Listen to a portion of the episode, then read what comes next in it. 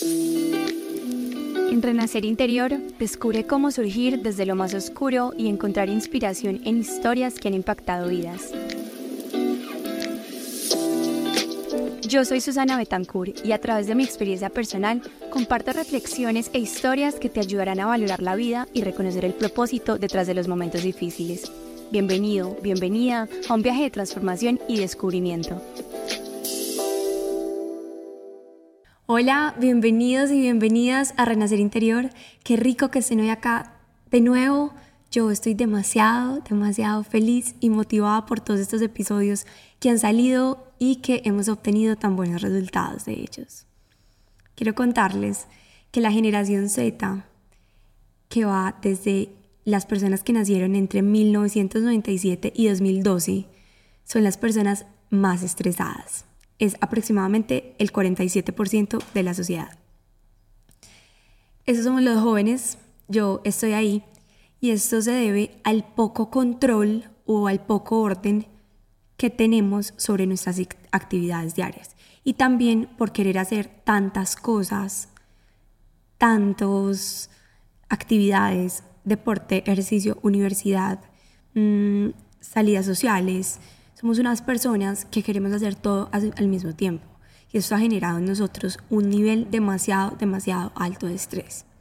En mi caso, que soy una persona tan activa, el estrés es altísimo y el estrés me lo encargo yo de ponérmelo, de sentirlo, porque no hay necesidad de sentir este estrés, que es un sobreestrés, por decirlo así. Porque es que, por ejemplo, digamos que yo quiero jugar pádel, ir al gimnasio, quiero hacer yoga, quiero hacer podcast, estudio gastronomía, quiero compartir tiempo en familia, quiero tener tiempo con mi pareja, quiero compartir con mi papá, mis papás separados, entonces con mi papá por una parte, con mi mamá por otra parte, estar con mi abuela, estar con mi abuelo, entonces son cosas que se nos empiezan a cargar, pero realmente no son significativas para el nivel tan alto que logra sentir nuestro cuerpo. Entonces, a medida del tiempo, las personas que tienen más orden y empiezan a tener más el control sobre cada situación de la vida, no es tomar el control, sino soltarlo pero no querer hacer, no tener el control sobre tomar todo al mismo tiempo. No sé si me hago entender, pero es como saber que no podemos controlar la vida, pero sí podemos tener un cronograma de orden. Y sí podemos tener una lista de tareas por hacer y por cumplir, tratando de cumplirnos a nosotros mismos, no es al otro, pero para no generar eso tan alto en el cuerpo nuestros padres, nuestros, abuelos, las personas de una pues, de generaciones pasadas también tenían demasiadas cosas por hacer. Pero el solo hecho de que ellos se preocuparan por el presente, de hacer lo que estaban haciendo en el momento sin estar pensando en el, la hora después, hacía que ellos no tuvieran un estrés tan alto. Claramente es necesario tener estrés en la vida para poder ir más allá, para poder obtener mejores resultados, para poder ser productivos, para poder fluir en nuestra vida como deseamos, para poder dar, si tenemos estrés para un examen, que sea un estrés positivo, que sea un estrés que nos genere más concentración, que sea un estrés que nos genere más motivación, pero que no sea un estrés que nos bloquee del todo. Entonces, si mañana tenemos un examen, concentrémonos en el examen, no en la salida social del fin de semana, no en la salida a comer con tu papá, no en la salida a comer con tu mamá, porque es esto lo que nos lleva al tope. Y por eso es que también en esta generación se han visto tantos casos de enfermedades mentales, que toda la ansiedad, la depresión y todo eso viene también de un estrés tan alto. El estrés es algo muy difícil de explicar para mí, que no soy una profesional en el tema, que simplemente lo estoy diciendo bajo mi experiencia, pero siento que pueden haber algunos tips y algunas cosas que pueden servirnos. A mí personalmente me han servido. Claramente todos los tips que me han dado no me sirven, todos los tips no son para todas las personas. Hay ciertas cosas que van mejor para unos que para otros, pero podemos siempre encontrar uno de tantos que nos puede funcionar a nosotros. Quiero contarles que la OIT hizo un estudio que demuestra que las personas con una carga laboral demasiado alta pierden entre un 10 y un 15% de su productividad. ¿Por qué? Porque no nos permite estar concentrados en lo que realmente necesitamos entregar o en lo que realmente necesitamos ejecutar. Entonces, al tener el cerebro tan disperso, esto genera que la productividad, baje y que no podamos hacer ninguna de las cosas bien, ni la tarea futura ni la tarea presente porque el cerebro no está totalmente enganchado con la tarea del momento. Es allí donde voy a que vivamos el presente, a que realicemos la tarea del presente y que la hagamos más bien hecha, porque es mejor hacer una bien hecha que cinco mal hechas. Esto genera estrés alto, productividad baja y nada nos va a salir como lo deseamos. Quiero ir del oscuro al renacer.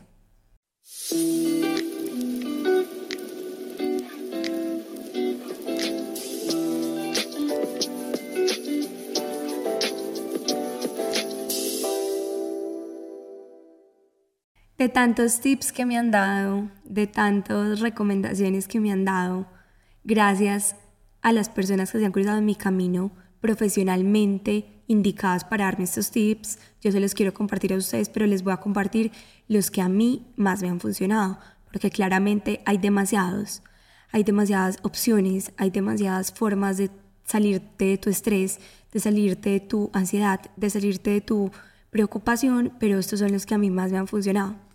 Son tres. Eh, quiero decirles que, por ejemplo, cuando empecé a practicar mindfulness y también journaling, me hizo reconectarme más con lo que quería hacer en el día a día, sin eh, olvidar o sin dejar atrás mi futuro o mis otros días. El journaling es algo donde yo me levanto, escribo todos esos pensamientos que tengo sin haber tenido como el momento largo de pensar y de tener un montón de preocupaciones, sino que me levanto, escribo, escribo lo que se viene a mi mente, escribo mis preocupaciones y también escribo lo que quiero planear en mi día. O sea, escribo como quiero que sea mi día o como quiero proyectar mi vida. El mindfulness también se viene con la respiración consciente, con el time out, de que si estás en un momento demasiado alto, aléjate un momento, toma una respiración y vuelve a la situación para poder ser productivo, para poder ejecutarla o, digamos, también si es en un problema o es en una pelea, que tu cuerpo ya esté un poco más bajo y puedas tomar la situación con mucha más calma. Es este el primer tip que creo que es muy valioso, creo que es muy importante, creo que me sirvió demasiado y es en estos papeles, en estas escrituras de la mañana donde plasmamos cosas que ni siquiera pensamos es que suena como charro, pero es como que no pensamos que pensamos, porque las estamos escribiendo con una mente demasiado clara después de haber tenido una noche de descanso. La segunda es hacer ejercicio. Yo sé que muchas personas dicen, es que no me queda tiempo a hacer ejercicio, es que realmente no tengo cuándo hacer ejercicio, pero es aquí donde tú tienes que decir, voy a hacer un esfuerzo extra para levantarme un poco más temprano y por lo menos caminar 10 minutos. En estas caminatas de 10 minutos y tú realmente dices, no, es que en serio, no me da el tiempo. Hay, algo, hay un libro que yo leí hace poco y hablaba sobre la importancia de la escucha. Y no es la escucha solamente de las personas, sino es la escucha de nuestro entorno.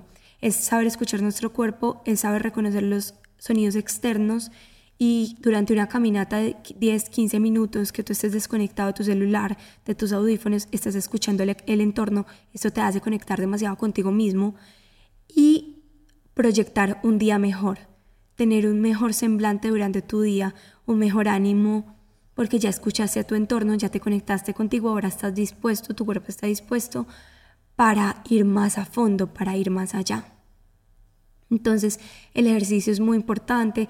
Si tú sí puedes hacer ejercicio, trata por lo menos de hacer 45 minutos al día. Si apenas es algo que vas a implementar en tu vida, entonces hazlo tres días a la semana, pero hazlo consciente, hazlo motivado. Tienes que poner mucha actitud porque yo sé que ir a hacer ejercicio no es fácil.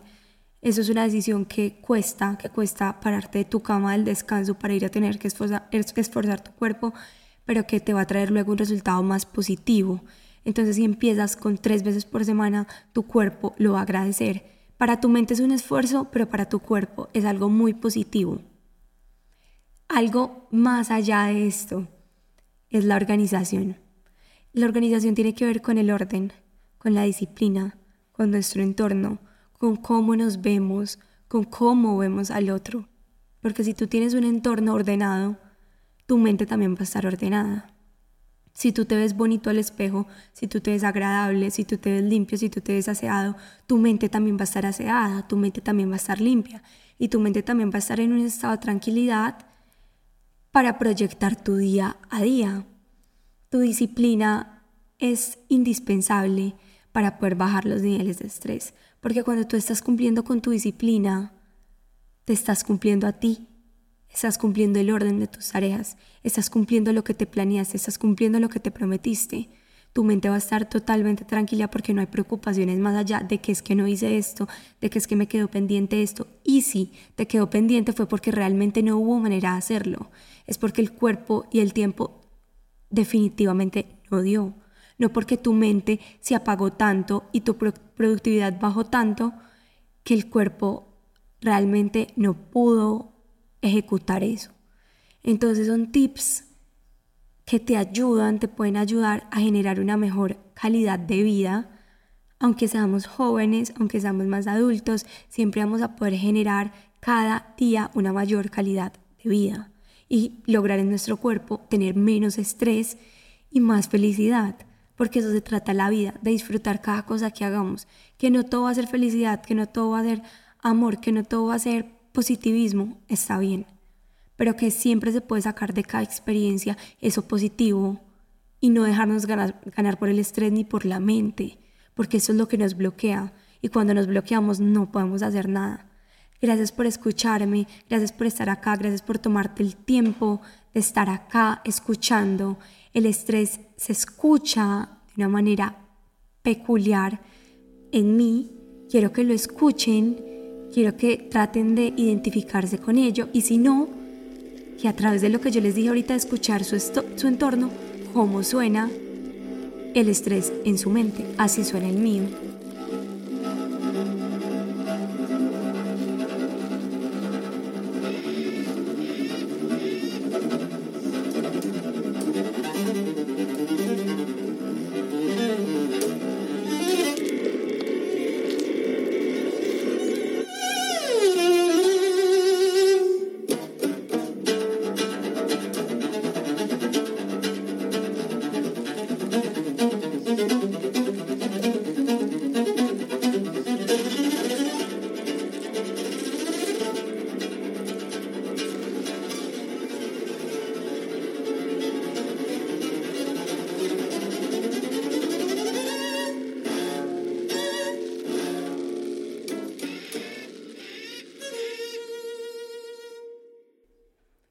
Para concluir este episodio tan lindo y tan importante que puede ser para muchas personas, como para mí ha sido implementar todo este tipo de cosas y reconocer que el estrés es un factor que se va apoderando de nosotros, quiero que tengamos tres cosas presentes. Ya las dije, pero es orden, organización, mindfulness, journaling, momento para respirar, meditación y ejercicio, deporte o caminatas.